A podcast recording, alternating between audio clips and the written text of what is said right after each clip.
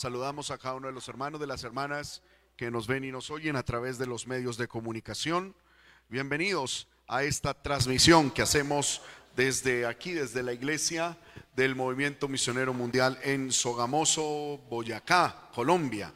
Gloria al Señor. Saludamos a los hermanos, las hermanas que nos ven y nos oyen a través de BTN Televisión. Aleluya, Canal 96 aquí en Sogamoso. Amén.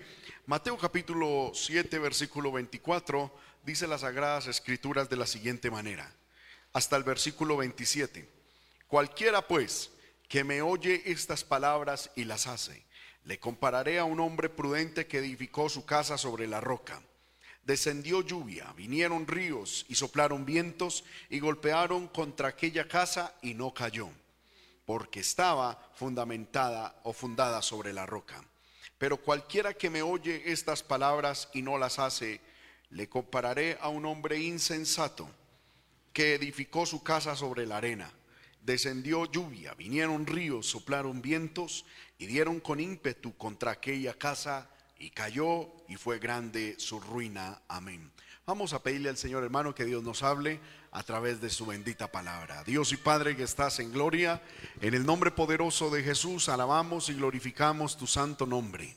Gracias Señor por esta maravillosa oportunidad que me concedes de poderme poner delante de tu pueblo, Señor amado, del que tú redimiste, compraste a precio de sangre en la cruz del Calvario. Padre, en estos momentos que nos acercamos a ti, pedimos, Señor amado, que nos hables a través de tu palabra, que tu palabra corra y sea glorificada y que hoy podamos ser bendecidos a través de la misma. Ruego que uses mi vida para honra y gloria de tu santo nombre y de mis hermanos presentes, tanto aquí en este lugar como a través de las redes. En el nombre de Jesús te lo pido y te doy gracias.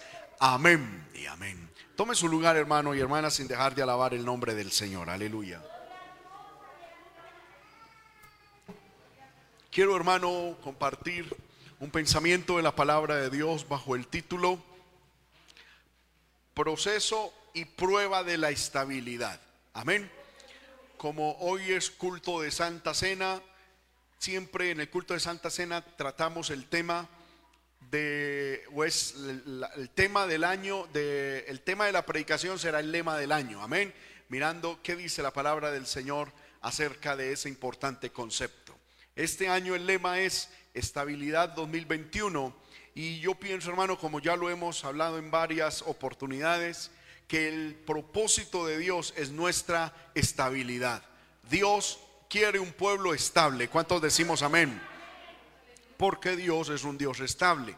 Y cuando hablamos de estabilidad no estamos hablando, hermano, tanto en el área económica, sino en todas las áreas de nuestra vida. Dios desea un pueblo estable en lo espiritual, en lo familiar, en lo personal, en lo emocional, en lo económico, en lo ministerial, en lo social. En todas las áreas Dios pide y Dios quiere estabilidad para cada uno de nosotros. Amén. Gloria al nombre del Señor. Y hermano, el Señor está dispuesto a dárnoslo. De hecho, como dice la Biblia en primera de Pedro capítulo 5, versículo 10, que ya lo hemos estudiado, dice las Sagradas Escrituras, dice, mas el Dios de toda gracia, amén, que nos llamó a su gloria eterna en Jesucristo, después de que hayáis padecido un poco de tiempo, él mismo que os perfeccione, afirme, fortalezca y establezca. Amén. Gloria al nombre del Señor. Entonces, es importante saber, hermano, que Dios desea establecernos, darnos estabilidad.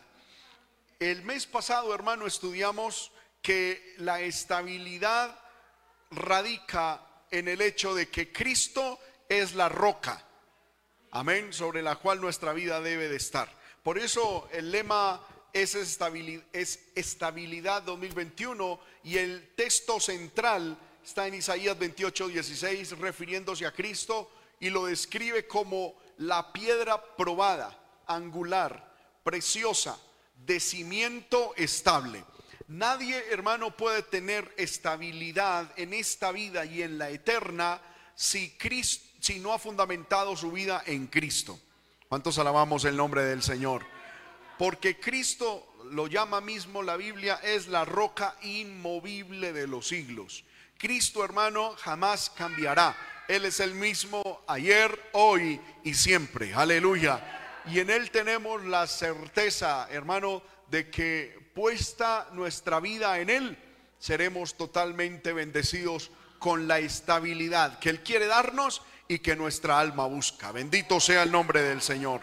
Sin Cristo no hay estabilidad. Amén. No hay estabilidad para nadie. Bendito sea el Señor. Ahora, nosotros, hermano, debemos entender de que nuestra vida tiene que estar edificada sobre Cristo. Amén. Debe estar edificada sobre Cristo. Es como decir que vamos a construir una casa, una edificación y la hacemos sobre la roca. Amén. Esa edificación que es nuestra vida, nuestro hogar y aún nuestra salvación eterna es debe de estar fundan, eh, eh, edificada sobre Cristo que es el fundamento. Amén. Ahora, como hermano hablábamos en la mañana con los hermanos del primer culto, la roca es inmovible y nosotros debemos de edificar sobre esa roca que es Cristo. Pero si yo construyo una casa sobre una roca firme, pero los materiales que uso en esa roca son frágiles, son, aleluya, eh, ¿cómo se diría? Eh, no firmes, aunque la roca es firme, seguramente yo perderé mi edificación.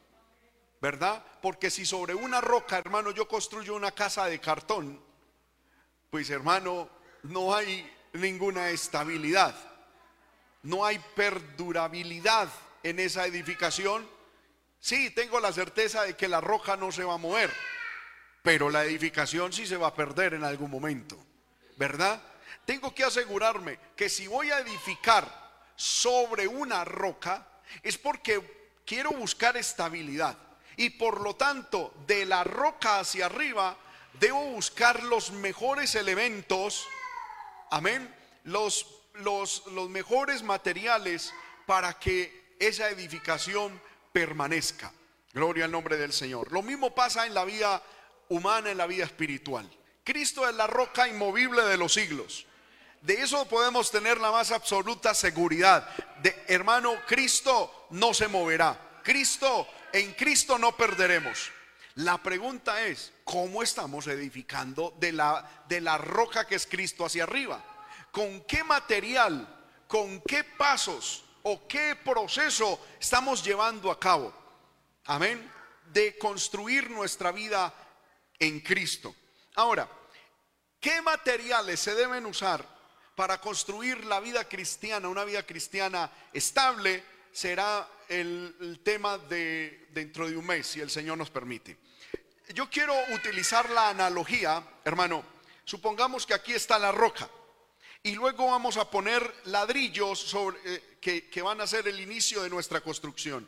Entre el ladrillo y la roca debe de haber un buen pegamento que una la edificación con la roca. Amén se llamaría el concreto, se llamaría el cemento.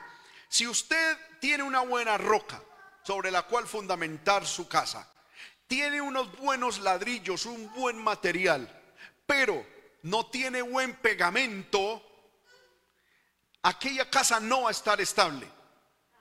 Si me estoy haciendo entender con esto? Y eso es lo que yo quiero estudiar hoy con ustedes. Porque Jesús está diciendo de que Él es la roca sobre la cual debemos construir. Los materiales con los cuales debemos construir nuestra vida espiritual los estudiaremos el próximo domingo cuando haya Santa Cena.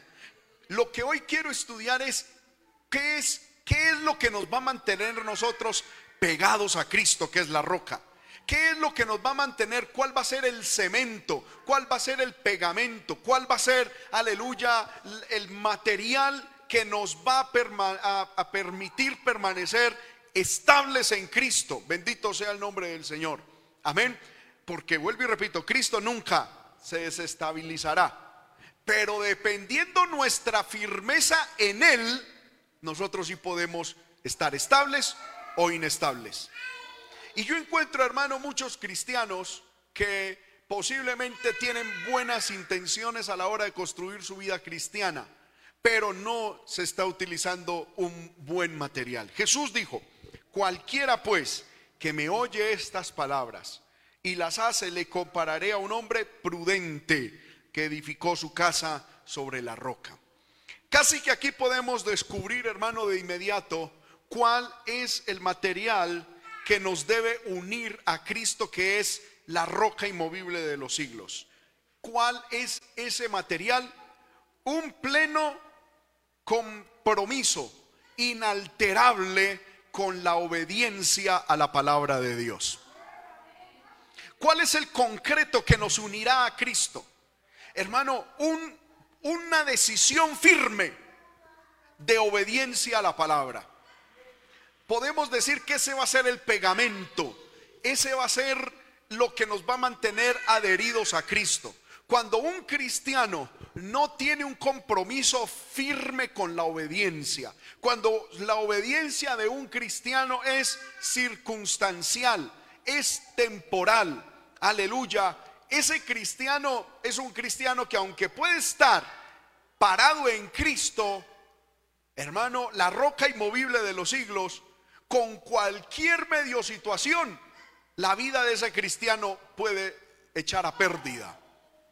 ¿Por qué? Porque aunque está parado en la roca, no está unido a la roca que es Cristo.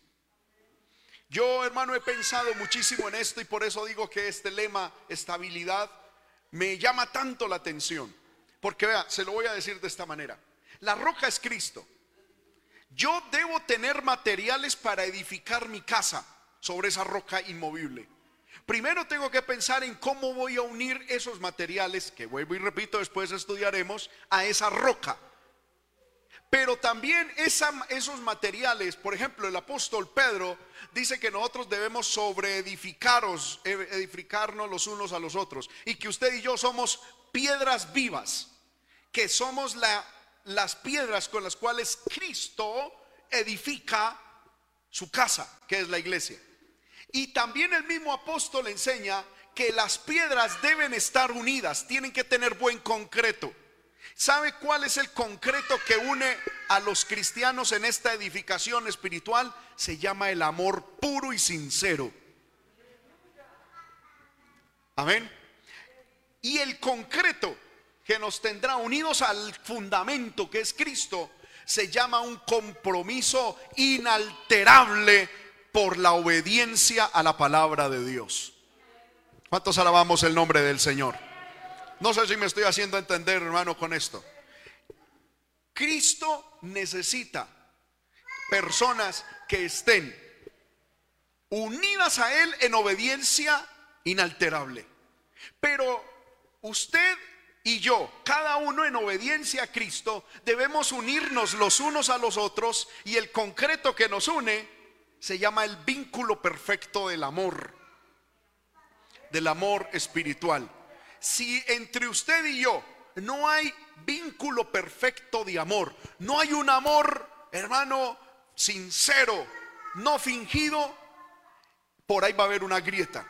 Y aunque el fundamento sea estable, y aunque nuestra obediencia pueda ser perfecta de manera individual, si no hay amor entre nosotros, hay una grieta. Y vienen los problemas, vienen las dificultades. Y la casa, la vida espiritual o la iglesia puede encontrar pérdida. ¿Por qué?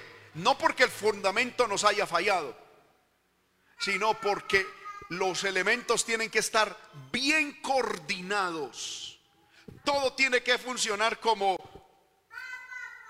como una, un organismo perfecto para que haya la tan anhelada estabilidad en nuestra vida. Amén.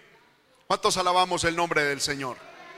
Esto mismo pasa en el hogar, lo mismo pasa en la iglesia, lo mismo pasa en la, en la vida secular del cristiano. En el hogar, el fundamento debe ser quién? Cristo. ¿Cuál debe ser el pegamento que nos une a Cristo? ¿Cuál? la obediencia inalterable a Dios y a su palabra. Y nosotros como, como parte de esa edificación del hogar, ¿qué nos debe unir a nosotros como integrantes de la familia? Un perfecto vínculo de amor. Que se quiebra el amor, que se, hermano, se pierde el amor, ese hogar puede venirse a pérdida. No porque, no porque el fundamento haya fallado, Posiblemente buscamos a Dios. Yo he conocido, hermano, gente que es obediente a Dios y el hogar se les destruye. ¿Por qué? Porque aunque su obediencia a Dios era buena, su vínculo entre las personas que eran los que hacían parte de la edificación no era un vínculo perfecto. El amor era hipócrita, era falso. Amén. Viene un empujón, viene cualquier cosa y claro, el muro está agrietado hay, hermano, brechas, hay divisiones. Y, ahí es donde viene, hermano, el fracaso y, y la destrucción. ¿Cuántos alabamos el nombre de Cristo? Amén. La estabilidad, hermanos míos, entonces podemos empezar a definirla como el resultado de una serie de acciones y decisiones que nosotros tenemos. Por lo tanto, la estabilidad no es en sí misma un estado que Dios nos dé. Amén. Dios a nadie puede decir, le voy a dar estabilidad, tenga estabilidad, estabilidad, estabilidad. No, la estabilidad es el resultado de una serie de decisiones, de posiciones que nosotros como cristianos tomamos y que con el tiempo se verán. Aquí encontramos que Jesús dijo, cualquiera que me oye estas palabras y las hace, le compararé al hombre prudente que edificó la casa sobre la roca. este hombre empezó a edificar su casa sobre la roca. Está la roca. Después de la roca, para empezar a edificar, ¿qué debemos poner? Pegamento, cemento, concreto. Lo que, lo que debemos poner después del fundamento es ese concreto. ¿Y cuál es? Oír la palabra de Dios y tener un compromiso serio, perfecto, con la obediencia a esa palabra que, hemos oído. Vuelvo y repito, hermano, si nuestra obediencia es cambiante, nuestra vida terminará mal. Si nuestra obediencia a Dios es una obediencia temporal, nuestra vida terminará mal. No hay estabilidad ahí. Si nuestra obediencia a Dios depende es si el pastor o la iglesia me ve, ahí no hay estabilidad. Si mi obediencia a Dios depende es si estoy en liderazgo o de servicio, mi vida no es una vida estable. ¿Por qué? Porque estoy adhiriéndome a Cristo con un pegamento mezclado, temporal, circunstancial. Si mi, pegamento a Cristo, si lo que me une a Cristo no es una obediencia absoluta, sino una medio obediencia, amén, lo más seguro es que mi vida no va a ser estable en ningún área. ¿Por qué? Porque estoy propenso a que sí, en el momento se construye y, y aparentemente todo mundo ve una estabilidad ve una, una madurez, pero como en lo interno no hay un material perfectamente unido a Cristo, cuando venga la prueba, todo mundo y aún uno mismo verá, es el fracaso en todas las áreas. ¿Cuántos alabamos el nombre del Señor? Mire hermano, yo voy a poner un ejemplo. Hay, hay, gente que dice, hermano, eh, eh, yo con, eh, en mi hogar, yo ya no puedo me voy a separar. Amén. Y una y veces ve esas personas como chicles abrazados, hermano, y dice, ¿por qué un momento a otro se, va a se van a separar? ¿Sabe por qué? Porque ninguno o alguno de los dos está fallando en su obediencia a Cristo. ¿Por qué? Porque si el hombre es como Cristo y ama a, la iglesia, a su esposa, como Cristo ama a la iglesia, y hace lo que Cristo hace por la iglesia, y la mujer como iglesia respeta a su marido como lo enseña la palabra y como la iglesia debe respetar a Cristo, los dos se están sometiendo a Cristo y están unidos a Cristo. Y fuera de eso, ellos se aman en vínculo perfecto. Hermano, no puede haber nada, nada que destruya un hogar, una iglesia. No hay nada, hermano, que pueda destruir una vida que se construye con esos materiales. ¿Cuántos alabamos el nombre del Señor? Pero si la obediencia dentro del hogar depende, por ejemplo, hermano, hay el testimonio de muchos hermanos. Muchos creen que el testimonio del cristiano es una cuestión de apariencia. Amén. Y algunos hermanos eh, eh, eh, dicen, lo que pasa es que hermano, el testimonio que yo tengo ante los demás lo tengo que mantener. Y déjeme decirle hermano que eso, eso no, no, hay nada más hipócrita que eso. Yo hace algún, día, algún tiempo hermano les comenté a ustedes que con mi esposa nosotros hablando, orando y estudiando la palabra, renunciamos a la idea de inspirar a los demás y de mantener un testimonio o una buena imagen ante los demás. Le dijimos, dijimos, renunciamos a eso. ¿Por qué? Porque uno con la idea de mantener, de ser inspiración para todo mundo, con la idea de, que todo mundo me vea en, buena, en buena opción, uno va a caer en la hipocresía. Preferimos, ser sinceros delante de Dios y delante de todo mundo. Sin, sinceros, honestos delante de Dios. Entendiendo de que la sinceridad no significa de que si en algún momento yo me siento, me da la chiripiorca y me siento mal, entonces le voy a hacer cara a todo mundo. No. ¿Sabe qué es la sinceridad bíblica? Es saber que yo hice un pacto con Dios un compromiso con Dios y que por encima de lo que yo sienta, le debo cumplir a Dios. Eso es sinceridad. Sinceridad es decir, hermano, que muchas veces, y, los que somos casados sabemos que eso es verdad. Muchas veces, hermano, uno se levanta inspirado, enamoradísimo del cónyuge. ¿Sí o no? Y hermano, y uno quisiera, no, bajarle la luna, subirlo al sol darle las, las flores del campo. Pero hay otros días, hermano, en que uno dice, mira, tú eres mi esposo, mi esposa, yo te amo, pero si te alejaras unos 40 kilómetros de mí sería una bendición. ¿Sí o no? Eso le pasa a usted, me pasa a mí y le pasa a todo mundo. Es absolutamente normal. ¿Qué es la, qué es la sinceridad? La sinceridad no es decirle, por favor, váyase porque no lo soporto. Ay, es que yo soy sincero. No, sinceridad es, quédate aquí. Porque aunque mis sentidos no te quieren ni ver, ni respirar, ni tocar, yo hice un pacto con Dios. Y el pacto está por encima de mis sentimientos. Eso es lo que es bíblicamente honesto. Porque la Biblia habla de que tenemos que ser honestos y sinceros es con los pactos, no con mis sentidos, porque nuestros sentidos son tan volubles como las ondas del mar. Y si nosotros somos sinceros y honestos con nosotros mismos, hermano, no vamos a estar nunca en estabilidad. el compromiso, corrijo, la sinceridad y, y hermano, la honestidad debe ser es con los pactos que hemos hecho.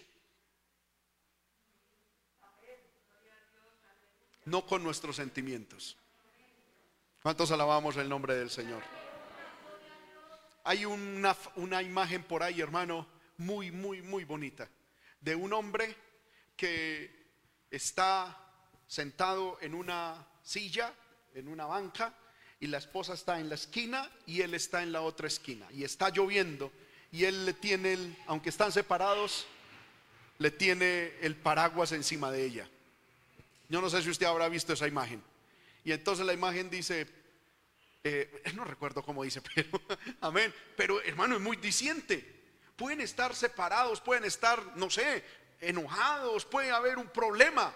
Pero el pacto es el pacto, el compromiso es el compromiso. Y aunque de pronto los sentimientos hacen que hay como que usted por allá un poquito y yo por acá, pero el pacto de cuidarnos, de amarnos, de protegernos, de sernos fiel, tiene que estar por encima de los sentimientos. ¿Cuántos alabamos el nombre del Señor? Es que hermano, es que eso es así.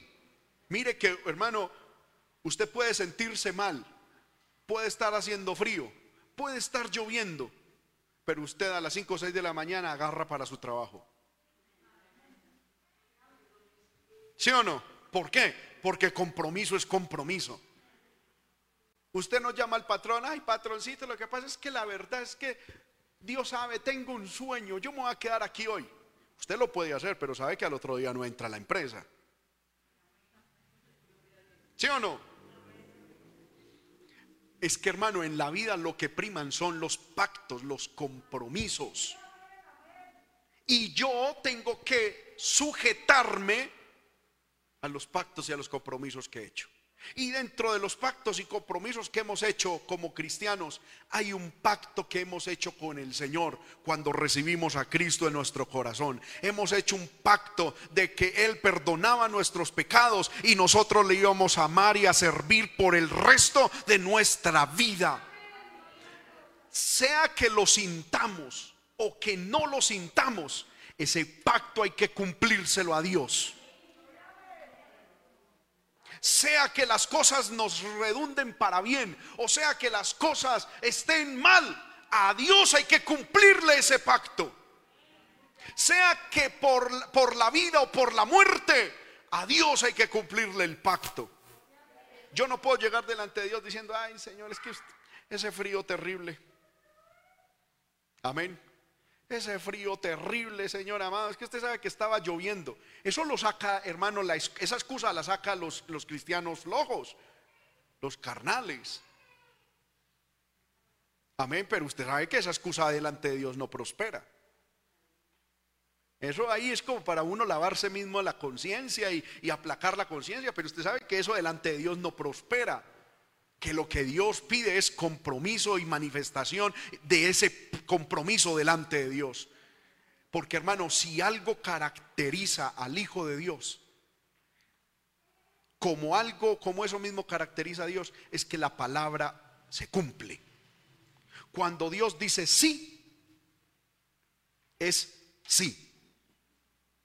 Y cuando Dios dice no, es no. Y punto. Y cuando el cristiano dice sí, ¿usted qué cree que, debe pasar? Un sí. Y cuando el cristiano dice no, es no. ¿Cuántos alabamos el nombre del Señor? Por eso la Biblia dice que hay que tener cuidado con los, con los pactos y con las promesas que uno hace. En el libro de cantar, eh, Eclesiastés. Mire hermano lo que dice la palabra. Amén. Libro de Eclesiastés capítulo 5.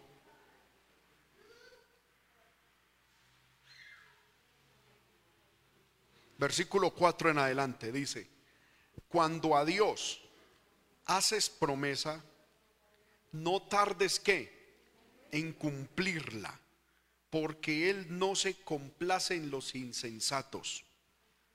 Cumple lo que prometes. Mejor es que no prometas y que no prometas y, que, y, no, que prometas y no cumplas.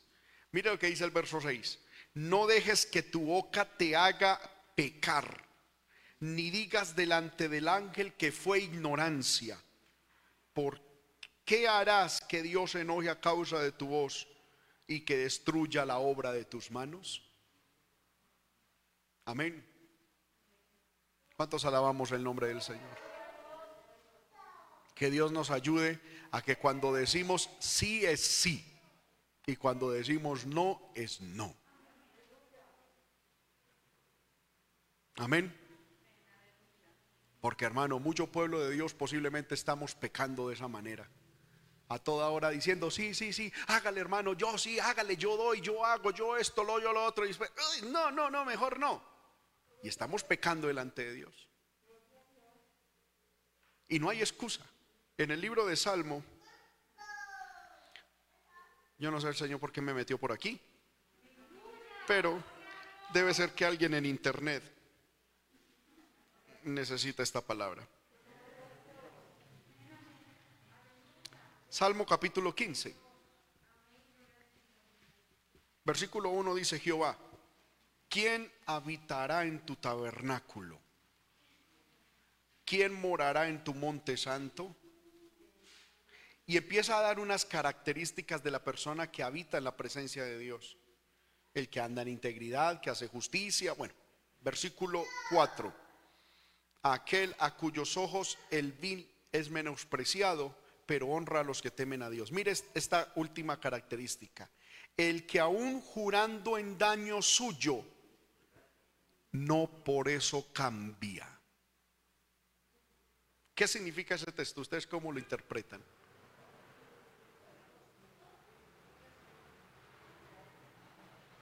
Esa última característica, ¿qué significa?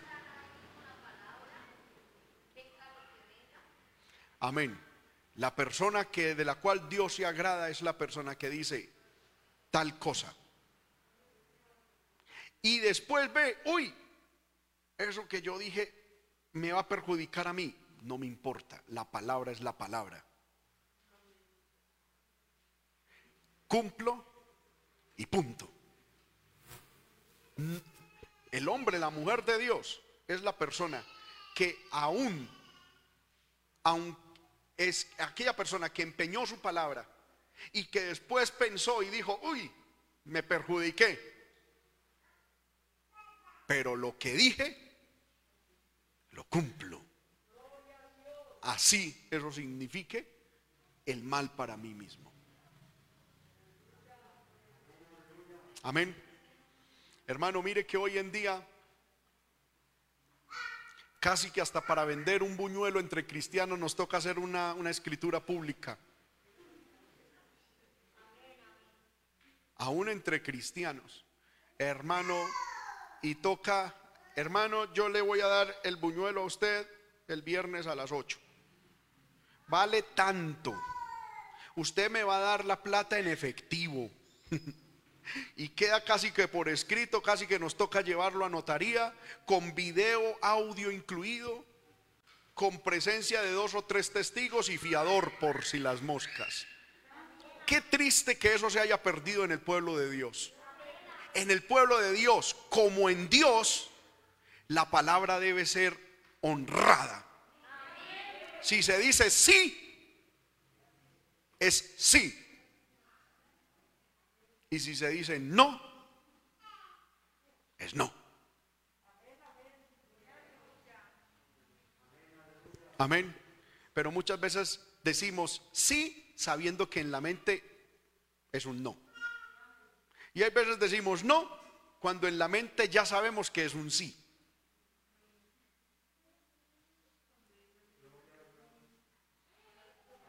Amén. Gloria al nombre del Señor. Por eso antes de abrir la boca es necesario pensar. Conecte la boca con el cerebro. Y cuando vaya a pensar, cuando vaya a hablar, diga algo, sí o no, sí o no. Amén. Bendito sea el nombre del Señor. El que hace las palabras de Dios, el que obedece la palabra de Dios, hermano, está fundamentando, está uniendo su vida a Cristo con un concreto indestructible. Nosotros los cristianos, hermanos, tenemos que entender eso. Vuelvo y repito, retomando, que el pacto del cristiano con Cristo es un pacto para toda la vida. Yo alabo al Señor como en estos días decía, hermano, en una iglesia donde se me invitó a predicar. Alabo a Dios porque fui a esa iglesia y vi mucha gente nueva, pero vi también rostros antiguos de mucho tiempo. Y yo decía, me alegra las, las personas nuevas, pero a mí personalmente me alegra más la gente antigua. Saber, hermano, de que han pasado problemas, luchas, tribulaciones y siguen ahí en los caminos de Dios.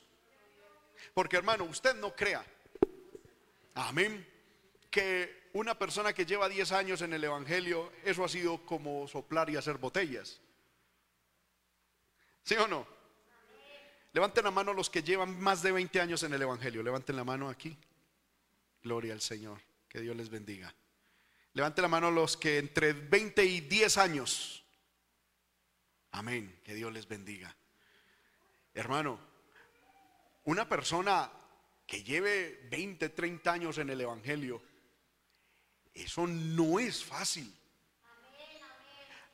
Ha pasado mucha agua por debajo del puente, ¿sí o no? Yo en estos días, hermano, que esta semana pasada fuimos, el Señor nos concedió ir a Medellín, estábamos celebrando 90 años de mi abuelo, 90 años de edad de mi abuelo. Y 60 y algo de la vida de mi suegra. los dos cumplen en esta semana y entonces eh, decidimos ir a celebrarles el cumpleaños. Hermano, y yo miraba a mi abuelo, no sé cuántos de esos años no le pregunté en los caminos de Dios. Yo creo bajito, bajito, bajito, por ahí unos 60, 70 años en los caminos de Dios. Y yo me ponía a mirarlo. De pronto él no sabrá mucha teología, no sabrá mucha, mucho griego, mucho hebreo. Amén. Pero él cuando habla, habla, cuando habla de Dios, lo habla con un amor, con una pasión. Y yo me ponía a mirar y yo decía, ¿cuántas luchas no habrá sufrido este Señor en el Evangelio? ¿Cuántas burlas? Aún en el matrimonio. Amén. Y él mismo nos contaba, ahí se puso a contarnos. Usted sabe que los ancianos son buenos para contar historias. Y cuando llega un nieto que hace dos años no lo veía, que como en el caso mío, agarró a contarse historias, hermano. Y decía, mire, cuando su mamá, que es la mayor, era chiquita, y teníamos la otra y la otra, y teníamos otro, yo me ponía dos hombro su abuela y nos íbamos por los campos a, trabajar y a predicar y a evangelizar. Poder en el Señor. Y yo me ponía a pensar y decía, y uno le saca la excusa a Dios por, porque tiene un gato de más, hermano.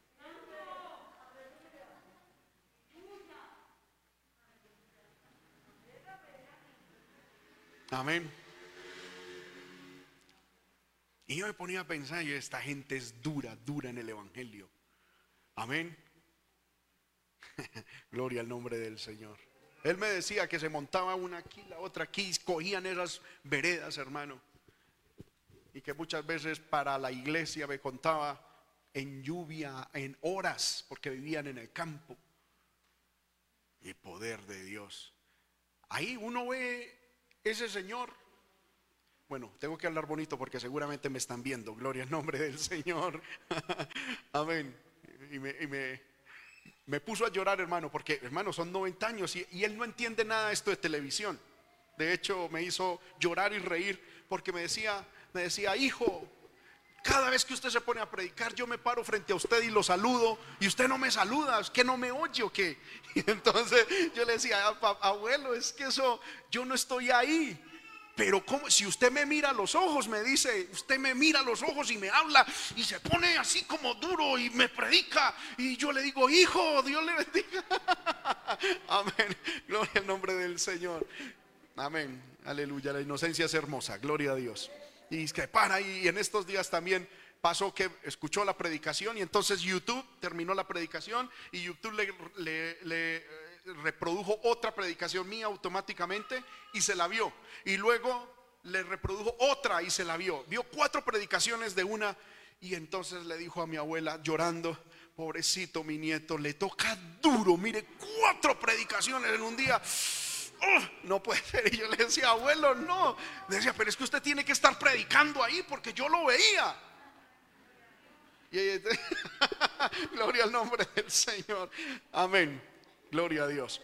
Hermano, y yo me pongo a pensar, eso, eso, eso, eso ha sido mucha lucha a la que se ha tenido que enfrentar.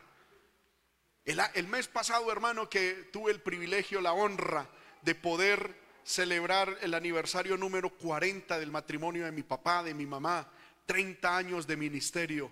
Yo me pongo a pensar, hermano, ¿usted cree que eso ha sido fácil? No, yo recordaba el ministerio de mi papá demandas, ataques de Satanás, escasez, enfermedad, amenazas, chismes, ataques, como dice Pablo, de afuera y de adentro. No ha sido fácil, pero hasta el día de hoy lo que se ha mantenido en alto es el pacto que se hizo con Dios. Un compromiso inquebrantable, innegociable de obedecer su palabra. A las, por las buenas o por las malas, para bien o para mal. Las cosas que Dios hace son así. La vida cristiana es así, tiene ese calibre, un pacto eterno. El matrimonio que Dios bendice tiene ese calibre, esa cualidad, pacto eterno.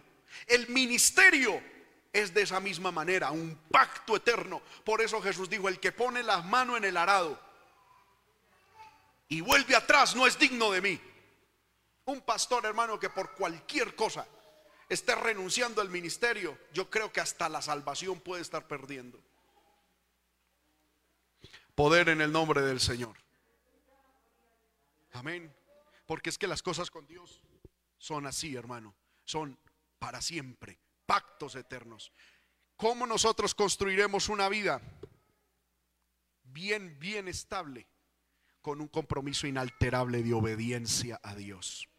Lo otro, hermano, que quiero resaltar dice la Biblia, es que dice que este hombre identificó la roca sobre la cual iba a edificar su casa y empezó a construirla. ¿Cómo? Oyendo y, obedeciendo la palabra. Pero dice la Biblia que él fue el que edificó.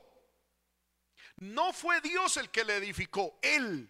Esto nos habla de trabajo, de esfuerzo.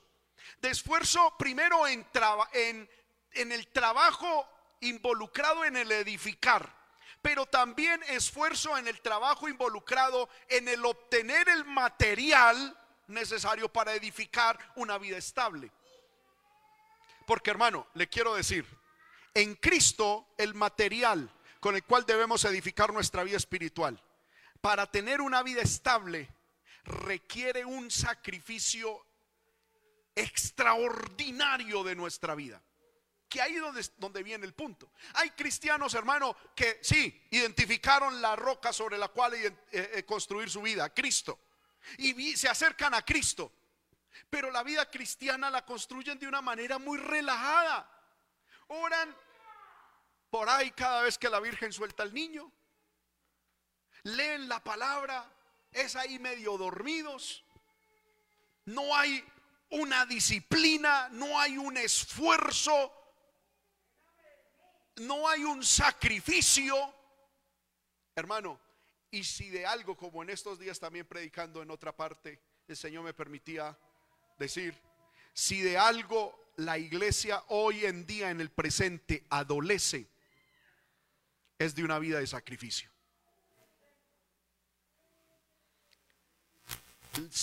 No siendo la tecnología mala, la tecnología nos malacostumbró un cristiano fácilmente puede cambiar, venir a la iglesia por fácilmente sentarse en un sofá a escuchar una predicación. Y entre más fácil sean las cosas, más chévere para el cristiano. Y yo le quiero decir, una vida de esa manera es una vida construida, sí, sobre la roca, pero con cartón. Es hacer una casa de cartón. Y por eso vienen las pruebas, las dificultades, y todo se echa a perder. No porque la roca haya fallado, sino porque el material con el que construimos es flojo.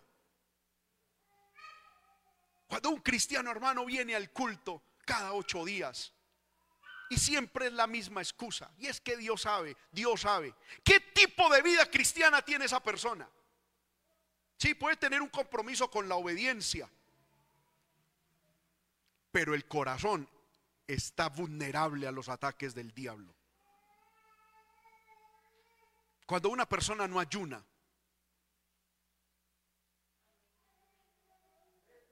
sí, identificó la vida cristiana, la, fundamento que es Cristo.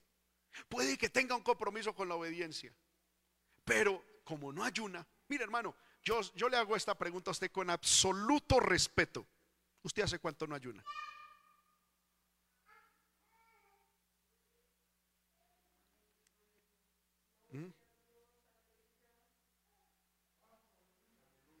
No mire para el suelo, míreme a mí, hermano.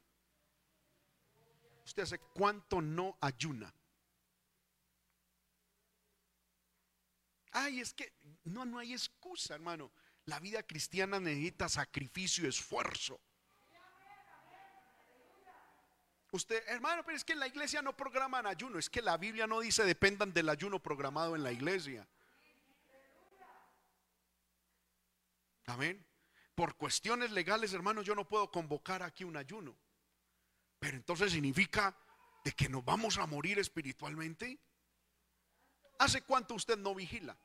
Ah, hermano, pues que en la iglesia no han hecho vigilia. No, no, la Biblia no dice vigilen solamente cuando se programa en la iglesia. Amén. Ahorita después del culto en la mañana, unos hermanos se me acercaron y que Dios les bendiga y ojalá lo, lo logren hacer y lo hagan. Me acercaron diciendo, hermano, en nuestra familia dedicamos y vamos a hacer una vigilia. Nosotros podemos hacerla en la casa. Claro, hágala. Amén.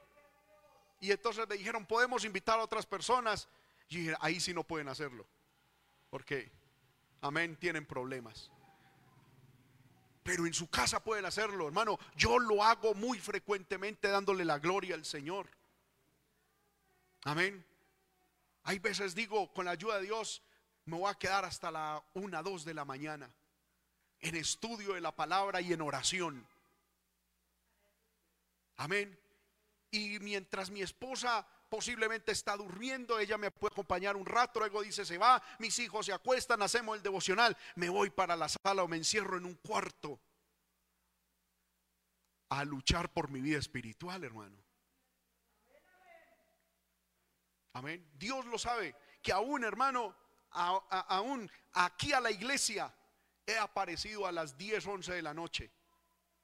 En estos días, en estos días.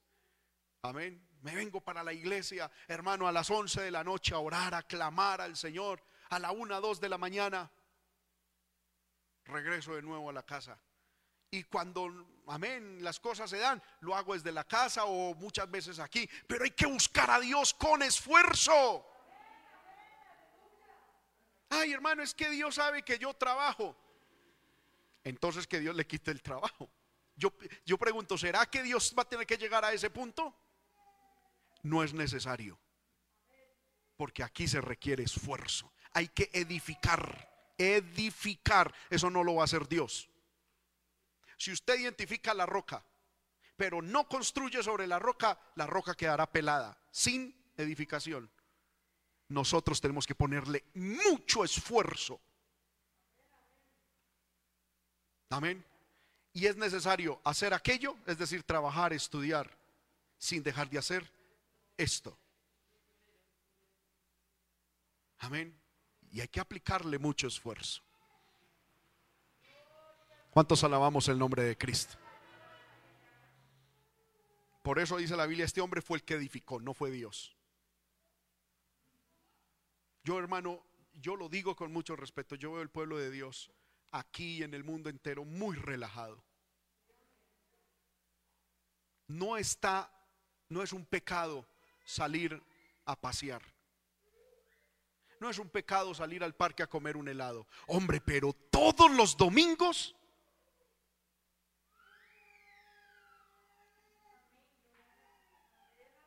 ¿Por qué no dedicar un domingo de esos? Por lo menos decir, hoy vamos al parque, pero el otro domingo vamos a estar en ayuno en la iglesia.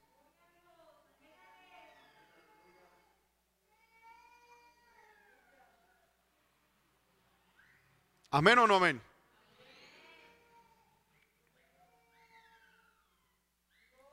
Aleluya. Hay que ayunar. Antes de nosotros irnos para Medellín, hermano, o sea, eh, lo digo, lo digo como ejemplo, no porque quiera hacer cosa grande.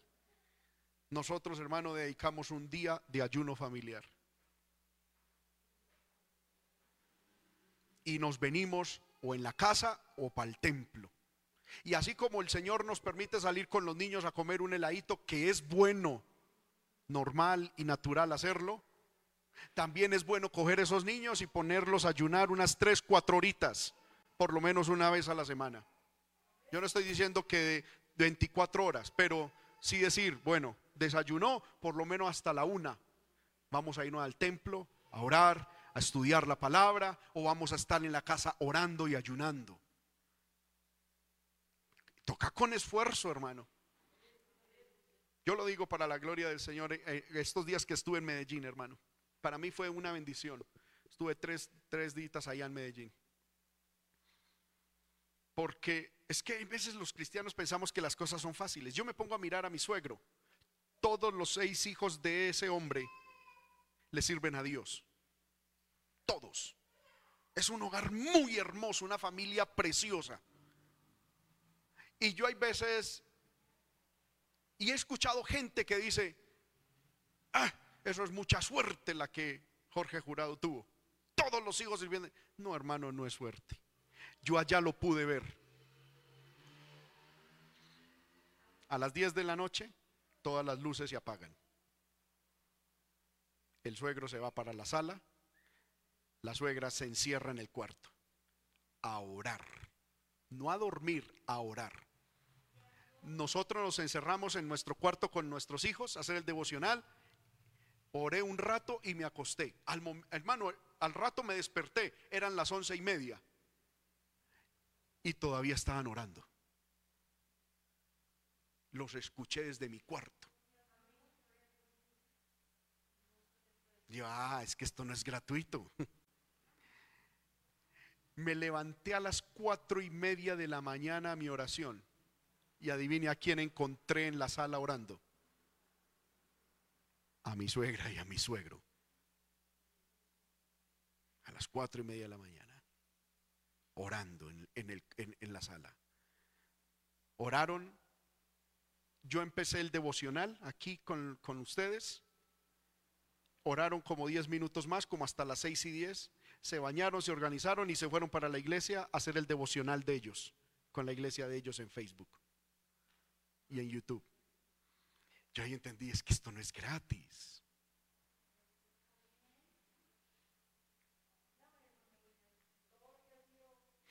Amén. No es gratis. Hay que pagar un precio por tener una familia estable. Amén. En el caso de mi mamá, yo sé que mi papá, lo que son los miércoles, y los viernes está en ayuno. Mi mamá los viernes, todos los viernes está en ayuno por la familia.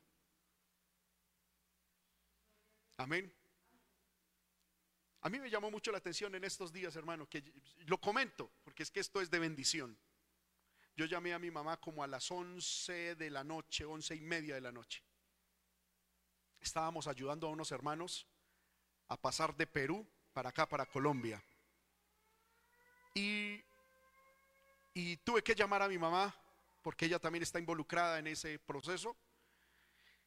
Y cuando la llamé a esa hora, yo la llamé por, por videollamada y le dije, mamá, qué pena despertarla. Y me dijo, no, que despertarla ni que nada. Me cambió la cámara y estaba leyendo la palabra con su Biblia, su lámpara aquí, con cuadernos, tenía, tenía varios lapiceros subrayando la palabra, anotando. Y yo le decía, mamá, es que tiene que predicar. Me dijo, ¿y es que acaso uno tiene que estudiar la palabra cuando vaya a predicar? No, Señor, esto es, esto es de todos los días. Ya, ahí entendí, es que las cosas no son gratis. Mientras nosotros perdemos el tiempo en Facebook, la gente que tiene éxito en la vida, en todas las áreas, se está esforzando. Eso a mi papá me lo metió a mí desde muy pequeño. Mi papá llegaba cuando eran por ahí las seis y media de la mañana y me despertaba, seis de la mañana, siete de la mañana, y me quería despertar un sábado, por ejemplo, porque yo madrugaba todos los días al colegio o a la universidad. Pero el sábado yo decía, no, lo voy a tomar de descanso, voy a levantarme tarde. Y mi papá llegaba a las seis de la mañana, siete de la mañana a despertarme. Ay, papá, este es el día de dormir. ¿Sabe cuál era la, la frase de mi papá? Decía, siga durmiendo. Mientras usted estaba durmiendo, ya gente se ganó millones de pesos y por eso son ricos y por eso adquieren su vida como tienen su vida como la quieren. Siga durmiendo, siga durmiendo, hágale. Hermano, y yo me ponía a pensar y dije, ah, para arriba. Gloria al nombre del Señor. Mi papá me decía, mire, mire, mire, mientras usted está durmiendo, hay presentadores en televisión haciendo plata.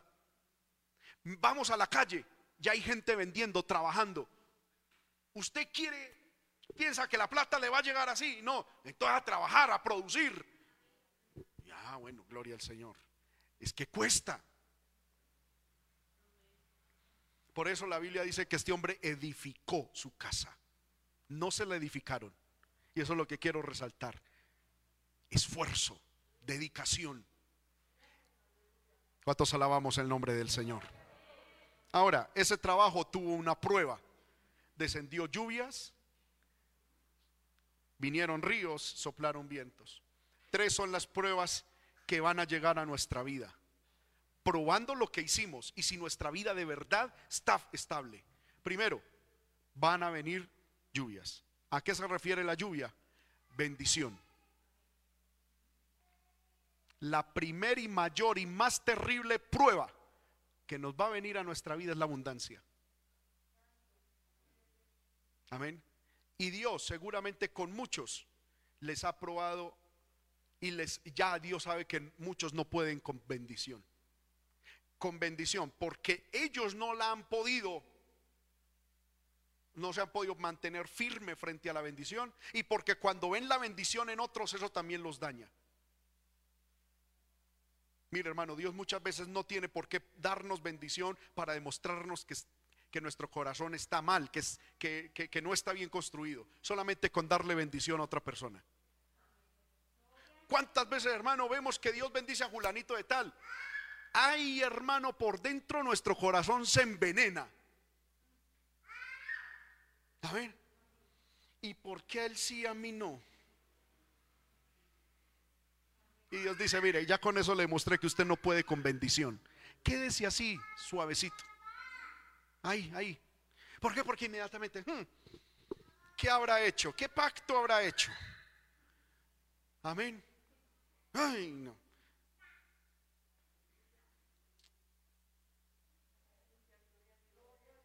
Hay gente, hermano, que que vea a otro hermano estrenar ropa y son pendientes en el centro a ver dónde encuentran la misma ropa para averiguar cuánto costó.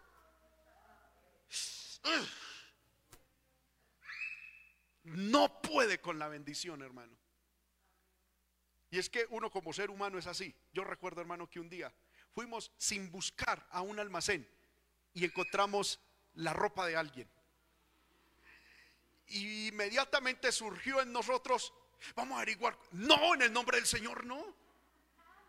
A mí qué me importa cuánto le valió.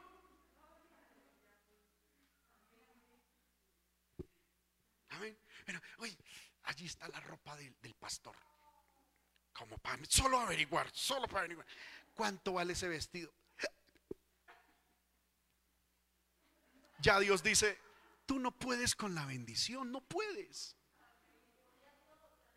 Porque cuando Dios a usted lo bendiga, lo primero que usted va a hacer es ir allá o intentar comprarse uno mayor para... No puede con la bendición. ¿Cuánta gente, hermano, está mirando? A ver, mis hermanos, ¿qué tienen? ¿Qué tienen esto? Y, y yo estoy como quedado, yo estoy como atrás. Uy, yo soy como el más pobre de la familia. Uy, no no puedes con la bendición. Por eso ahí dele y dele y no prospera. ¿Por qué? Porque no es así. ¿Cuántas personas, hermano, con la bendición? Dios le suelta un poquitico y vea todo para el bolsillo. Uy, que el Señor reprenda al diablo ahí con esa platica ahí. Amén. Como conocimos en Medellín un caso, hermano, de, hermano, de un señor que está aguantando hambre. Pero debajo del colchón tiene cuatro millones de pesos. Y está aguantando hambre. Hermano,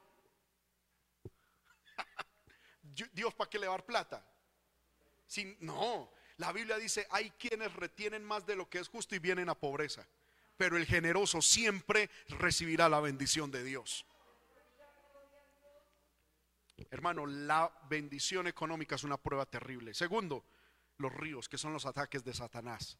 La Biblia dice en el libro de Jeremías que el enemigo vino como ríos, pero el Espíritu de Jehová levantó bandera. El diablo va a probar tu vida, tu hogar, con ataques satánicos terribles. El problema no es el ataque de Satanás, el problema es la firmeza, la estabilidad que tengamos como familia para permanecer estables a pesar del ataque de Satanás. Como un día, hermano, llegó un hogar que estaba bastante mal porque uno de los hijos tristemente fracasó en lo sexual. Y, ah, y me decían, pero qué terrible, esto es una situación terrible. Y yo les dije, hermanos, los hogares no se miden por los fracasos o por las luchas que enfrenten, sino por las victorias con las cuales todos salen unidos. Porque hermano, es inevitable, valga la redundancia, evitar una lucha. Amén. Pero sí podemos salir unidos en estabilidad. Amén. Y por último, soplaron vientos, es decir, los cambios del mundo. Eso, eso, trae tremenda confrontación y prueba, amén, y hace sucumbir nuestra vida, los cambios en el mundo. Pero el cristiano, el hogar, el matrimonio y la iglesia que ha fundamentado su vida en Cristo permanecerá estable. Bendito sea el nombre del Señor. Hermanos, que Dios nos ayude. El tiempo pasó irremediablemente. Vamos a estar de pie. Oremos al Señor, que Dios nos ayude. El próximo, la próxima Santa Cena compartiré con ustedes cuáles son los materiales que se requieren para tener una edificación estable.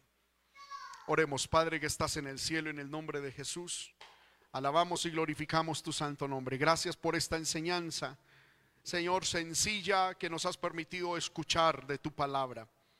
Gracias, poderoso Dios, por que, Señor amado, a través de ella tu palabra, Señor, nos alienta, nos edifica, nos consuela, nos exhorta y nos ayuda, Señor amado, a obtener la bendición tuya. Yo pido, Señor, que esta palabra quede grabada en nuestro corazón y que esta palabra nos haga tomar los y hacer los cambios necesarios en nuestra vida con tal de obtener tu bendición y tu gloria. Levante su mano, hermano, aleluya. Ore conmigo, dígale, Señor, ayúdame, por favor, que se escuche la oración en la iglesia, le pido. Amén. Dígale, Señor, ayúdame, por favor. Yo no quiero una vida cristiana inestable. Yo no quiero aparecer en los años descarriado. Yo no quiero tener un matrimonio destruido, una iglesia destruida. Ayúdanos a edificar sobre el fundamento que es Cristo, con el concreto, con el pegamento de una obediencia inalterable, incambiable. Señor amado, que mi obediencia a ti sea a Señor amado, probada y comprobada. Señor amado, y que para que cuando vengan las pruebas, para cuando venga la bendición, para cuando venga los ríos, para cuando venga el sople los vientos, nada en mi vida, Señor, se destruya y quede en ruinas, sino que podamos permanecer Señor amado, en edificado, edificados, bendecidos, en victoria, en bendición. Ayúdanos, Señor amado, a ser esforzados, a edificar nuestra vida con la excelencia, con lo mejor de lo mejor. Señor amado, con las más altas virtudes, con las más altas cualidades, con las más altas, con los más altos ideales, con los más altos principios, Señor, contenidos en tu palabra. Ayúdanos a criar a nuestros hijos, a tener matrimonios, a tener vida espiritual espiritual, Señor, con los más altos estándares, sin estar pendientes de los demás, sino, Señor, aplicándolo a nosotros mismos. En el nombre de Jesús, en el nombre de Jesús. Gracias, gracias, Señor. Levante su mano y alabe al Señor, aleluya. Oh, mi alma te alaba, mi alma te alaba, mi alma te alaba.